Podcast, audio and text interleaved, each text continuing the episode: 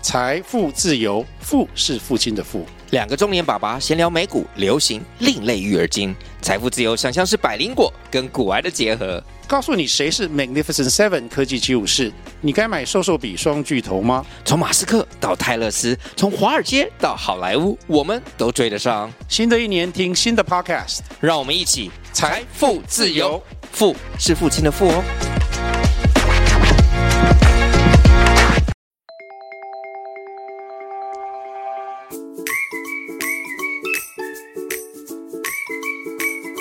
大家好，欢迎来到工程师的商学院，我是王同学。我是郭老师。那我们今天的主题叫做工程师每年的新功课。iPhone 发表会，每年新的 iPhone 发表呢，就会有很多苹果的粉丝哦，都会熬夜的看新品发表会啊。你有看吗？我有啊，就是会在网络上看着大家期待的说什么哦，现在倒数几个小时来看一下，我说哇，今年什么颜色？今年对有什么新的特点？然后大家就会半夜发在 Instagram 上面这样对，子。这也变成一个仪式了。对对对对对，或者说去猜测它的新功能可能会是什么样的部分。还有新的颜色，对对对，从邀请函开始就已经呃开始就产生很多的话题了。对对对，哎外行人呢，就是看这个功能啊，看新的外形。但身为工程师的内行人，其实有很多值得注意的事情是需要大家来留意的哦。哇，那我们今天就以这个题目来导引大家怎么没来看新产品的发表会。没错，因为这个 iPhone 呢，它其实串接了很多，不管是新的晶片啊，或是供应链的整合啊是，的或是它就会有很多这种跨国政治的媒合，所以其实一只小小的 iPhone 上面就会有很多大家需要练功的地方，不管是在工程上面，或是商业的决策上面。对对没有错。我们接着听下来。好，那我来先简介一下今年 iPhone 十五值得注意的新特点哦。那在网络上面啊，或是在一些猜测的时候，其实就很多人已经知道说，哎，我们今年的 iPhone 十五啊，是有一个很崭新的部分，就是它让它的充电头从原本的那个苹果独有的这个 Lightning 变成符合欧盟法规的 USB 孔。哇，对，所以基本上现在的这个 iPhone 最新的充电孔就会跟其他所有手机的规格一样。对，嗯，这个地方就代表政治力已经介入到一个产品的规划了。对，再的话就是说，它首度将这个钛金属大量的导入到手机当中哦，不管是它的元件啊，或是它的钛金属边框，它就让这个手机机身的重量比过往的不锈钢 iPhone 减轻了十 percent 左右。哇，这个也是一个蛮重要的一个因素。那再来看到它的荧幕的边框啊，那比起这个 iPhone 十四 Pro，那 iPhone 十五 Pro 的系列的边框就进一步的变得更薄。哇，对，就是新的技术跟新的材料这样子。那 iPhone 十五 Pro Max 的话，它有一个新的摄影的境界啊，就是所谓的五倍光学变焦，就希望说大家可以在呃拍照或者摄影上面有一个更好的体验这样子。那今年的 iPhone 十五 Pro 呢，就也推出了新颜色哦，就有所谓的原色钛金属、蓝色钛金属、跟白色钛金属，还有黑色钛金属这样子。那基本上刚刚讲的这些东西，不管是 USB 啊、钛金属边框啊、五倍的光学变焦，这些就是在新闻上面就已经为人所知的新的功能，这样子那这五个项目来讲，我想问问一下王同学，是哪几个项目最吸引你呢？哪几个项目最吸引我？吸引我，因为你也是很重要的一个消费者啊，对，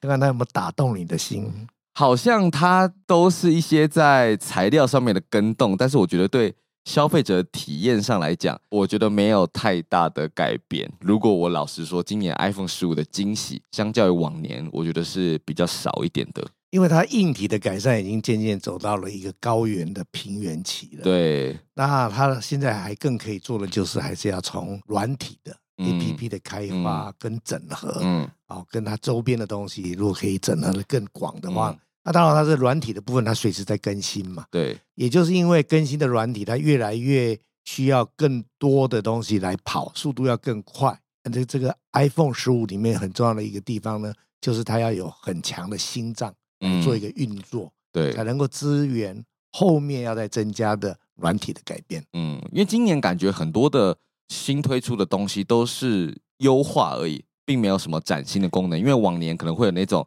哎，我突然变三颗镜头，或是四颗镜头，哦，或是说它突然突然多了指纹解锁或，折叠的，对对对，哦或类是似这或是种人脸解锁这种哦，哎、 ，OK 跟过往不一样。但今年感觉就只是说，哎、我变得更轻、更薄，或是对我有一些更多样性，对，或者更快速的功能， OK 嗯并没有说有一些好像很突破的东西存在。这是这是我今年作为消费者的感受啦，这样子。 OK 对，那我想问问看老师啊，那身为做比如说晶片啊或者手机相关产业的工程师，如果每年 iPhone 新出来的时候，应该会有哪一些东西是需要额外去注意的呢？这当中来讲的话呢，我想 iPhone 十五一直一直都是我们在做教学的时候一个蛮好的一个啊题材。是然后你看，我们从研发的各种的样式，是，各种的这个形式，我们也可以用 iPhone 来做一个啊解释，嗯因，为大家印象最深刻。而且 iPhone 每年都会出新品，所以一个对年度四 Q 四 Q 这样跑，其实很刚好来做大家一个新产品的从诞生到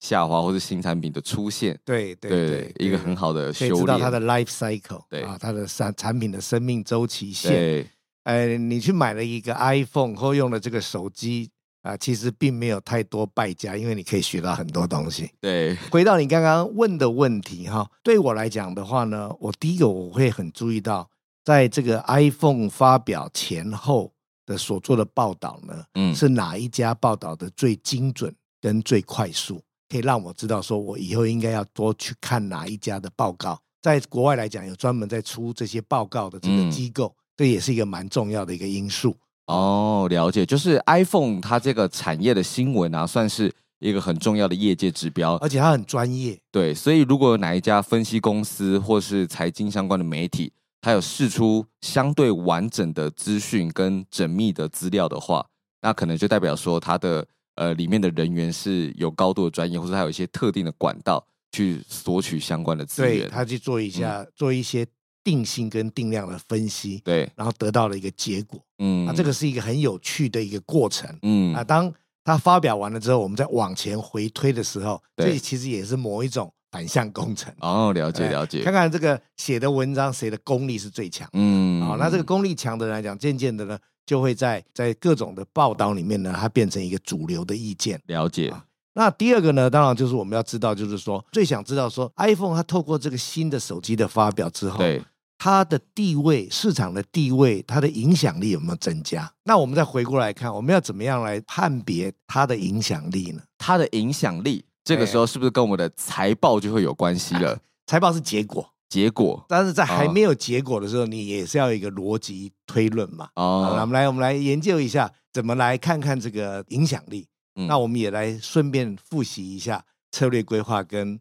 这个竞争力的分析。哦，了解了解，那我们知道 iPhone 十五这代表什么呢？代表 Apple 的高层是他们结合了研发，结合了产品规划，对也结合了生产能力，是也结合了业务的回馈之后，经过讨论了之后呢，他们得到了一个结论，这个结论就是策略规划的执行。是那这个策略规划就是策略规划未来的新产品，比如说 iPhone 十五是现在已经结果了嘛，嗯他，们现在一定在讨论 iPhone 十六的事情，对对对然，后 iPhone 十六，所以这个过程来讲讲，其实就是在讨论产品策略规划的事情。嗯那这个结果出来了之后，就是一个成品嘛，已经发表了。嗯发表完了之后，我们就要把它放到我们的这个 Michael Porter 来推论一下，是它有没有影响力？它的影响力如果变大的话，它的影响力如果变大的话，你能够做什么呢？我能够去买他们家的股票吗？答对了。哦，在它低点的时候，嗯对如果大家都还在存疑的时候，你的判断是它的影响力增加了，对你应该先去买它的股票。是等到时间到的时候呢，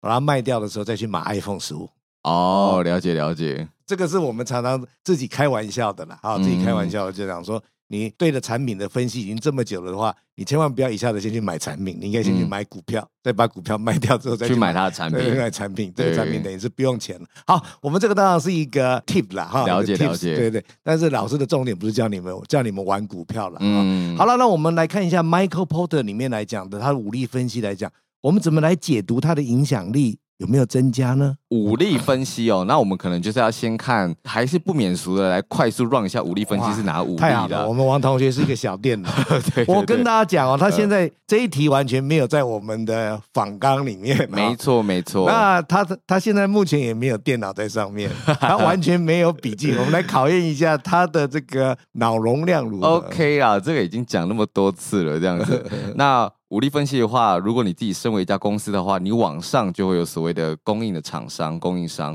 往下的话，就会有你的客户。那其他地方的话，呃，水平取向的话，就会是有现存的竞争者、跟潜在的竞争者，嗯，还有就是替代品。哦，OK，对，那在对讨论这个武力分析的过程当中呢，我们也要去讨论那个中间的圈圈，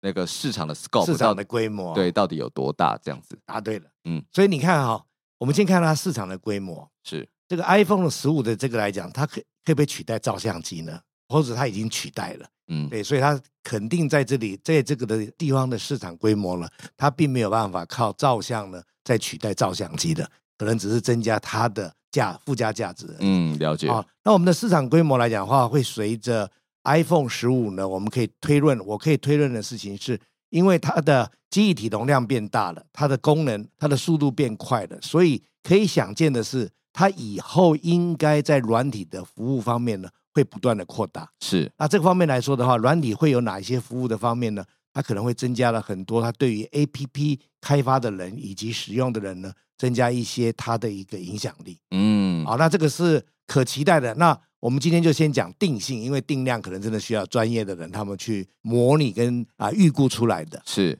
第二个来讲的话，我们要知道它的一个很重要的一个，就是说，当市场开发出来的时候，它要能够打败它的竞争对手。那打败竞争对手最重要的一件事情就是呢，它的市场占有率。嗯，所以接着下来，我们就看它市场占有率呢，它这个是会能够卖七千五百万只，还是八千万只，还是九千万只，是还是到一亿只呢？是这就是市场的占有率。那第三个呢，我们来看刚刚王同学讲的，它的跟供应商，如果它走在很前面，它的用量很大的话呢，它是不是就具有跟供应商的谈判能力？诶所以这个地方来讲，我们刚刚王同学讲的，它的供应商其实已经我们知道它有哪几个供应商呢？譬如说是做 USB-C 的供应商对，啊、做钛金属的供应商是边框的供应商，嗯，以及有可能是属于做晶片的供应商、是，做封装的供应商。嗯，啊、那这个来讲的话，基本上看看它跟这些供应商的，我们叫做它的谈判能力，它的 bargaining power 有没有增加？嗯如果有增加的话呢，它就是增加它的影响力。好，那我们来看看消费者咯。看起来它这一个地方来讲，它可能真的是要很小心的，因为我们王同学好像不怎么买单的样子。好了，消费者如果不太想买啦，或者是晚一点买啦，他可能就没有这个气势再把它往上涨价格嘛。嗯就可能开始有一些人已经开始会把它价格往下跌了，嗯，也有可能啦。哈、对，因为像今年，我好像在网络上面，不管是 Facebook 或是 Instagram 上面，看到大家的那种开箱影片很对少的感觉，哇，对，那就是可能代表说它的这方面的影响力可能还需要再考虑用其他方法来增加。嗯，目前可能没办法靠现在的这个硬体的发表会来做一个增加它的影响力。嗯，好，这总体而言来讲的话，这是我我是会最注意到说，哎，那 iPhone 十五它这样子的话，它的影响力它在什么地方？是，啊，我蛮关注的一些一些一些项目。当然，我们的如果再往细里面去看的话呢，再往细项里面去看的时候，因为我们是练工工程的嘛，哈、嗯，我们会对供应商的这个区块里面会更去注意到到底有哪一些新的改变，那有哪一些旧的呢？它除了变少之外，有可能会被消失掉。啊哦，譬如说什么呢？譬如说旧的制成，嗯，那这个原来提供这个原来 iPhone 的这个原来的旧的制程，它要怎么去运用到其他的地方，会不会造成代工厂的空转？因为嗯 iPhone 基本上量蛮大的嘛，嗯，啊、那我们也会注意到说 iPhone 的组装会不会转到其他家公司去？嗯是，那这些来讲，其实其实基本上呢，都会产生一些质变跟量变的问题。嗯，那这些质变跟量变的问题，其实就会会影响到我们工程师未来在替公司在做规划的时候，是一个很大的改变。嗯，因为你总之也要替你的公司里面去提供一些对策对，啊。那这些改变来讲的话呢，我想是很值得我们来做一个参考。那嗯我会比较跟大家报告的事情是说，你一定要特别注意到制程上面的改变，以及原材料使用上面的改变。哦，那如果说身为相关领域的工程师，就是如果说你是要想了解它的材料啊、元件啊，或是它的制成的话，感觉拿到这个 iPhone 就是要先把它拆开啊，来，就把它拆开来。对对 对对，我们常常讲过，我们在读这个 Michael Porter 的时候，也要做反向工程嘛，就是商业上的反向工程，产品上对也要去做一个反反向向工工程。程，嗯那这当然也有很专业的人在做，对对啊对，但是你如果对这方面有兴趣的话，很多家公司其实他们也都会把它拆开来看。那其实这次 iPhone 十五，它在外形或者功能上面其实没有什么很崭新的突破，但是呃，以工程师而言，你如果把它打开来，嗯其实你能看到一些特别的地方，是在这次 iPhone 十五首度出现的。那有一个呃最明显、最突破的，就是说 iPhone 十五 Pro 这个机型啊，它首度采用了这个三纳米的晶片。哇，这是突破性的部对，分，就是业界首颗出现在手手机里面的这个三纳米晶而且片。它量产对，产产生这么大的数量，这个地方我是真的是也第一个呢，我蛮佩服制造三纳米的公司；嗯，第二个呢，我也蛮佩服采用三纳米的公司。呃，对哦，这个一下子把它跳上去的话，我觉得真的是很佩服。对，这个三纳米的晶片基本上就是由我们台积电制造啦。苹果它出了这么大量的量产的机型 iPhone 十五 Pro，那也又沿用了这个台积电的三纳米晶片，所以就知道说，哎，台积电在这一块的市场基本上已经往上往下都找到了一个很足够的量去支撑它的整个产业了。是的，对呃我们知道，就是说，当我们在做一个新的制程的时候，我们知道要怎么去生产是一回事， 是，你有能力生产又是另外一回事。第三个阶段是有没有人要去买你生产出来的东对西，这才是更重要的事情。嗯。假设没有人要去买你生产出来的东西，因为你机台一开，你就有固定费用了，对，你有固定的成本，有固定的费用，然后你的产能跟不跟得上？你产能没有办法跟上的话，嗯你其实是很好叫好，但是不叫做的话呢，对，那就是亏损。没错，嗯所以我也常常跟王同学在那边讨论，就是说我其实很佩服这个拍影片的人，拍影片的人一定是要要拍到叫好，但是有没有叫做这个其实拍完了之后马上就知道，就对就就见分晓对了。你得奖跟票房有时候是两件事情。对对对但是愿意投资电影的人来讲，这个基本上是也蛮值得我们工程师在读商学院的时候要好好尊敬他们跟敬佩他们的。对，我在这个地方也是鼓励大家，大家有空闲的时候多去电影院捧捧场。 没错，因为大家其实有时候心脏更大颗一点，就是完全不知道市场的走向会是如何啦。对，你可以去分析一下，说为什么人家这个导演跟这个制片有这个胆量去做这样的事情。嗯嗯，这我们要去学习的地方。好，因为我们刚刚讲了一些三纳米的事情嘛，对哦对不对我们把生活把它连在一起，嗯不要那么好像这个是非常非常理论化的，嗯没有。我们在日常生活当中都可以看到这个很好的案例。嗯，我们把这个 iPhone 十五打开之后呢，刚刚先看到三纳米的晶片嘛，那我们也可以看到就是它记忆体的容量整个全面的升级哦。哦，这个是很重要，，对因为要考虑让它有更大的一个嗯运作的 power 嘛。对，那基本上现在手机已经取代了很多的电子产品，包含呃笔记型电脑的销量也下滑，因为大家其实在呃手机上面能够操作的事情越来越多了。是的，对，因为现在还有包含就是大界面的手机，有些人就直接外接一个小键盘，对，就可以做简单的文书。是的，然后现在手机上面也可以签合约，嗯然，后也可以拍电影级的影片。对对，现在业界很多的电影都好多部都是用 iPhone 来拍的。刚刚讲的相机也被取代了嘛？对所以整个手机的性能越来越高，它的机体的需求也会越来越大，所以就会需要这种更精良的纳米晶片，或者是说呃刚刚讲的你的材料需要变得更轻、更轻薄、更薄，对对更能对够有好的这个这个做热人的控管对，啊、这些东西都蛮重要的。嗯，那我我们一个也可以从很多的角度来看，这个其实手机的这个这个发展呢，影响了我们很多生活层面的一些安排。譬如说是，我们的桌子越变越小，哦对，桌面的东西越来越来越简洁了。嗯，哎，我们的包包，我们的越提越小。越提越小了，甚至不用拿包包出门了。对对对，所以你手说机也呢能结账，哎又能拍照，又能做公 公是事啊，这样对子对对对对对，所以说做皮包行业的这个人造皮也好，真皮也好，我相信这个他们这个是一个坏消息，因为他们的市场在萎缩，对， 数量没有变少，但是每一个的用量变小了嘛，对不对？嗯所以这个其实是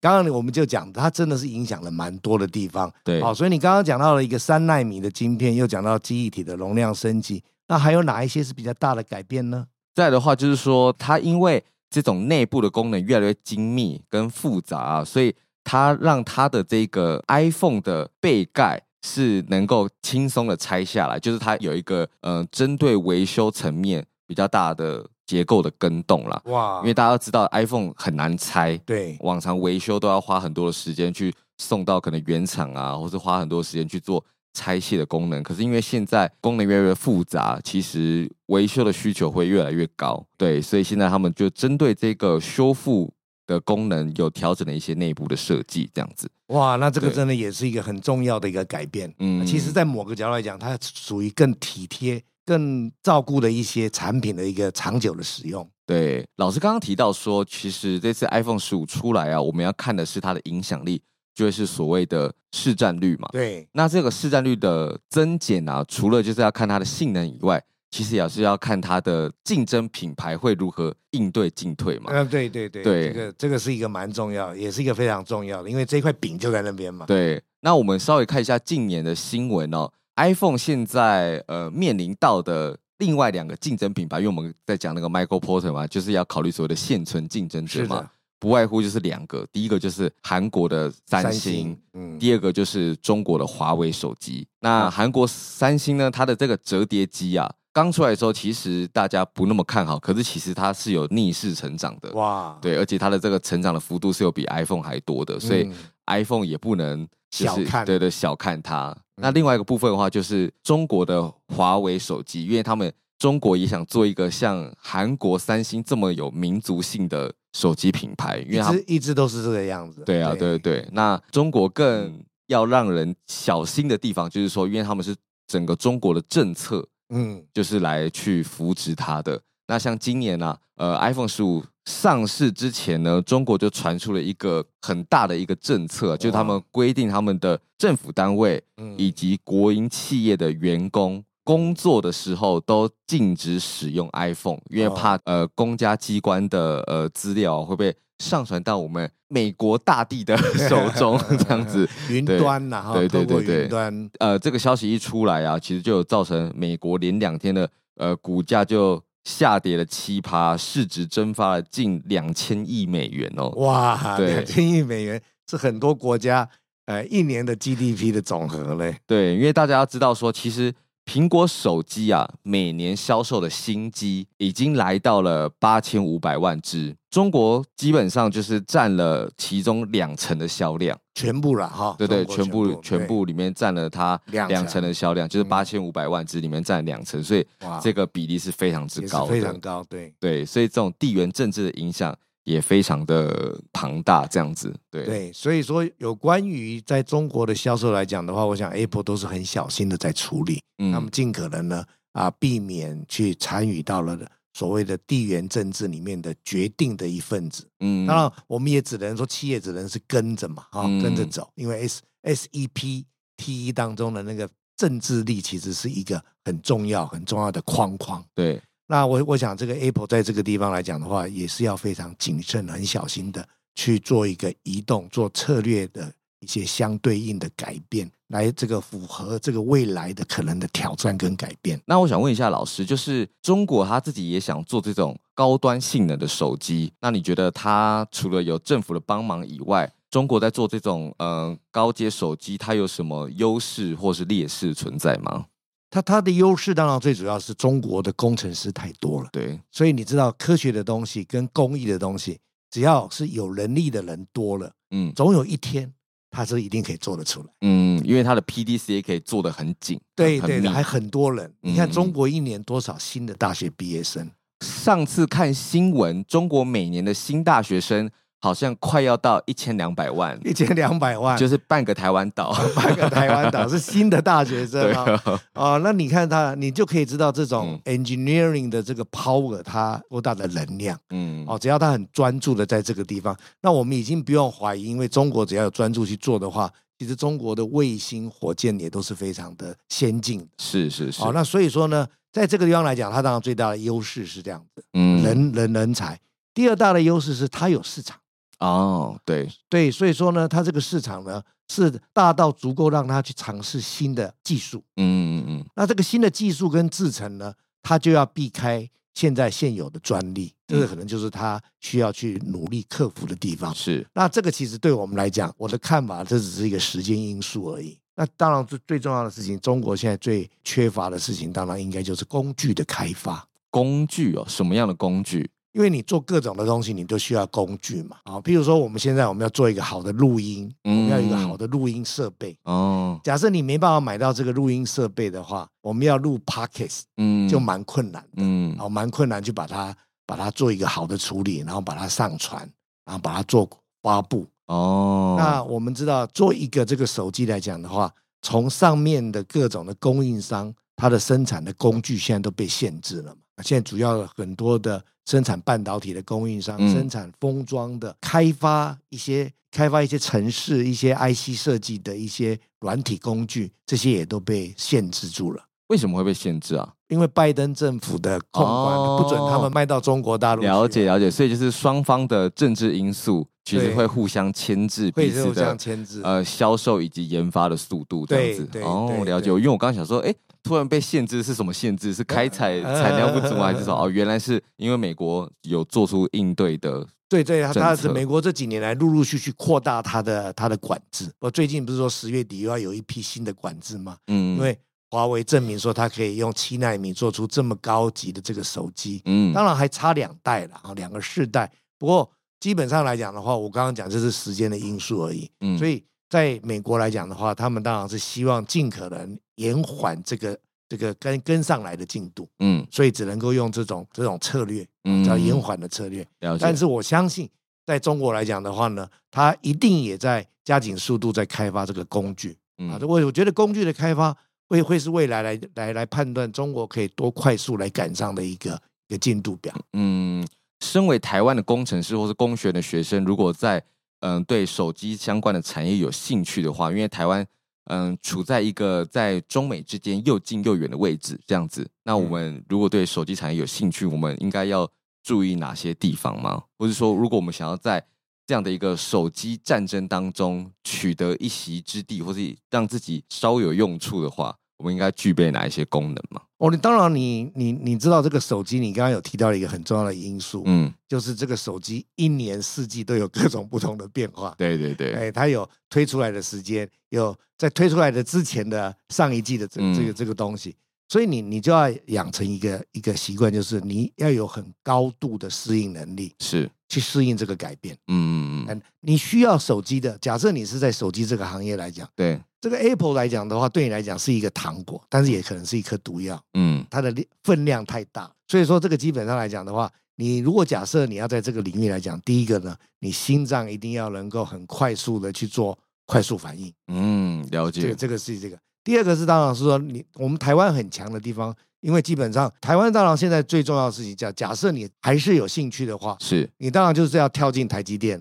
对，去做咯。台积电它一家公司占了百分之将近百分之六十的代工的市场占有率，是，所有这个赚钱的钱，我相信台积电应该赚赚走了其中的百分之九十了。是啊，，赚走了百其中百分之，那当然你你需要在这样子的一个公司里面去做一个一个自我挑战，嗯啊，不论从研发也好，从这个毛利率在进步的这个挑战来讲的话呢，哇，应该都可以让你很快速的成长嗯啊，这是以第二个很重要的的地方。第三个呢，你可以加入到是台积电的新的供应商，是，因为台积电在不不断的扩大的时候呢，台积电会增加很多新的供应厂商。那这些新的很多供应厂商来讲的话呢，不只是原材料而已，也包括很多化工原料、嗯化工原料哦。所以对于这个在做这个化工原料的机械厂商、电机厂商或者是化学材料学系来讲的话呢，这都是一个非常非常千载难逢的一个机会。了解。因为台湾的化工产业其实还不是还不是全世界里面的呃隐藏冠军。是，非常少。所以这一次由台积电带领大家所出来的这个化工原料的这个供应链来说呢的话呢，是一个啊，非常非常好的一个机会。嗯，当然，从另外一个角度来讲的话呢，做 iPhone 周边的人来讲，也是会会得利。哦，了解，因为整个手机产业链是一条非常长的过程。对啊，而且对很胖，它有周边的。嗯你想想看，它的周边是什么？周边有充电器啊，有手机壳、有手机壳、呃保护壳，嗯哦，有各种的东西，各种贴，荧幕贴、背贴、贴镜头膜贴，各种贴。对各种贴。对那当然你也可以让现在 iPhone 它自己回收了哈嗯，那其他手机行业它也可能需要你的回收。嗯你的回收技术也是蛮重蛮重要的。对我们曾经讲过一个成衣的回收嘛，对，然后所以各种的回收，假设你有一个特别的技术，你把那个点扩大的时候，它是也是一个很很好的一个进入障碍。嗯你的一旦这个事业做成了之后，它会是你很久的事业。嗯，了解，对啊，因为 iPhone 因为 iPhone 而诞生的专属周边行业，其实也真的非常多，包括像专门的苹果手机的二手贩卖店，或是拆解 iPhone 手机的零件店，其实我们在台北很多那种小巷子里对啊面大有人在。你看那个 Apple 的 Apple 的 iPhone 店，可能在台北就十家店。对哦，啊，就是除了这个呃店，还有这个代理店嘛，大概就对我们就假设直营是，代理的、副厂的各对，种我都们就假有。设就是十家店，对可是周边的我相信有超过一千家。对，Apple 甚至连他自己的一个这个 Apple Care，、啊，它的这个保险品品质、保险维修也可以成为一个单独高价的项目。是是，对这这个是给这贵的嗯个这个工业工程师来讲的话，可以知道，我们把 quality 面把 quality 做好的时候嗯，它也是一个产品。也是一个可以单独贩售的东西。对对对对，嗯我想蛮多人是有买 Apple Care 的。对对对对哦 对，快到一年的时候，赶快去换一台新的手机。对，哇！我现在发现说，哇，这个 Apple Care 一过，然后产品新新出来之后，软体一更新，喂，就手机开始变慢了，对对对，对 是不是一个？阴谋是的？iPhone 那啊的确是这样的，它可能就让那个新的 iOS 变得很很大、很复杂。对，哪里旧旧的机台可能就无法负载这么快速的你东你西。开始会感受到旧的机台它变慢了，或者变烫了，或者某一种因素会更触发，会让你想到说你是不是要换一个手机了？嗯，了解。那所以这个也就是一个呃，Apple 在写软体的时候，他们设计的一些小心机啊，所以也会知道说，哎，现在在手机硬体的设计来到了一个门槛，或是越来越慢的时候，其实他们这种软体更新的速度会越来越快，所以这种软体工程师的需求也会越来越大。一定的，一定的对，，因为以前我记得好像很长是，好像三四个月、半年，那个 iPhone 才会提醒你说要更新一次。是。现在很长，两三三个礼拜就叫你更新一次。，对对对对对，当然周边来讲，你还有很多 A P P 的城市开发啦嗯，它的嗯运用啦，嗯，哦，所以这个其实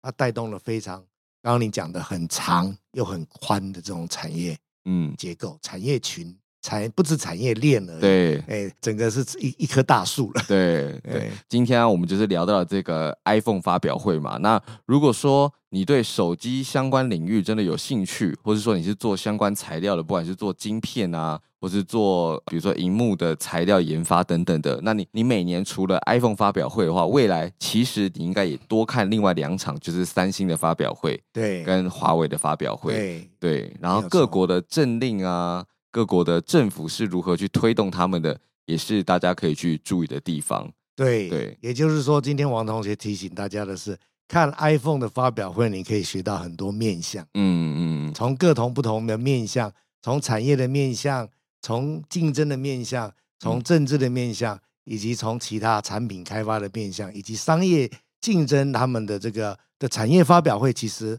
很多人也都是学习 iPhone 的这个形式来嗯开始的。嗯，甚至说你也可以去看看说人家发表会是怎么做的。对对对，对，这因为是一个重点。工程师其实很多人很头痛的，就是说啊，我未来在公司如果要发表的时候，我应该要去怎样报告，怎样去嗯包装我一个产品，我怎样去将我这些呃冷冰冰的技术原理或是这些财报数字，去面向消费者，把它变成一个有趣的东西。是的，对，因为发表会前的 warm up 也是很很也是很很重要的。对如何做发表会？刚刚王同学讲的，嗯这也是很重要的。你去给看人家怎么去做他的呃简报，控制在多少时间内，到底是怎样去设计他的手卡停顿。从以前的贾博斯，他自己也是工程师，对对，那他把苹果的发表会变成这么有声有色，大家期待的一场演说。那这个其实也是很难得的，大家不要再说啊，我是工程师，我不会做简报。那其实只是有没有心去做这个磨练的问题而已。对嗯对，好像华硕的董事长他也为了这个发表会，嗯他也整个的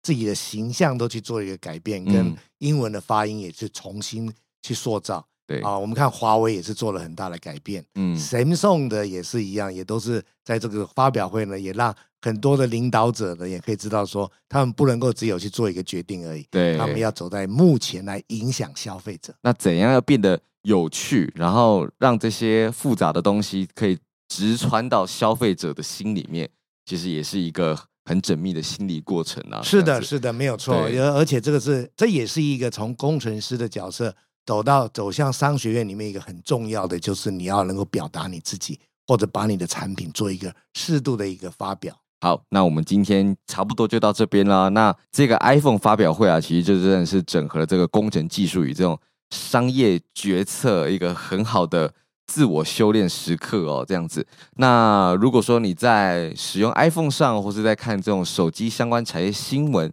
有什么有趣的发现的话，也欢迎分享给我郭老师还有王同学知道哦。那如果说你对于呃其他三 C 产品啊，或是有一些新的手机品牌，也很希望让我们知道的话，也欢迎私讯给我们这样子。对，那这个手机相关的产业应该还会持续的非常的久，嗯，对，希望大家可以持续自我练功啦，这样子是，的，对。那老师还有什么想跟大家说的吗？没有，我们今天讨论了蛮多的。对对对，那我相信大家也可以去思考一下，想想 iPhone 十五，以你的立场来讲的话，你觉得它是研发形态的哪一个类型呢？我把这个问题留给大家思考一下。哦，了解了解，或是说你可以想想看，其实手机在未来还可以有什么其他功能的形变呢？对对，因为其实近呃两三年，我自己知道就是手机很多人开始往电竞嗯这一块走，因为玩手机游戏的越来越多，玩手机游戏的人已经渐渐的也来到一个黄金交叉，比这种桌上型的电竞游戏来的来的更多来得了。更多了。对嗯，那玩游戏的手机功能、手机性能就会是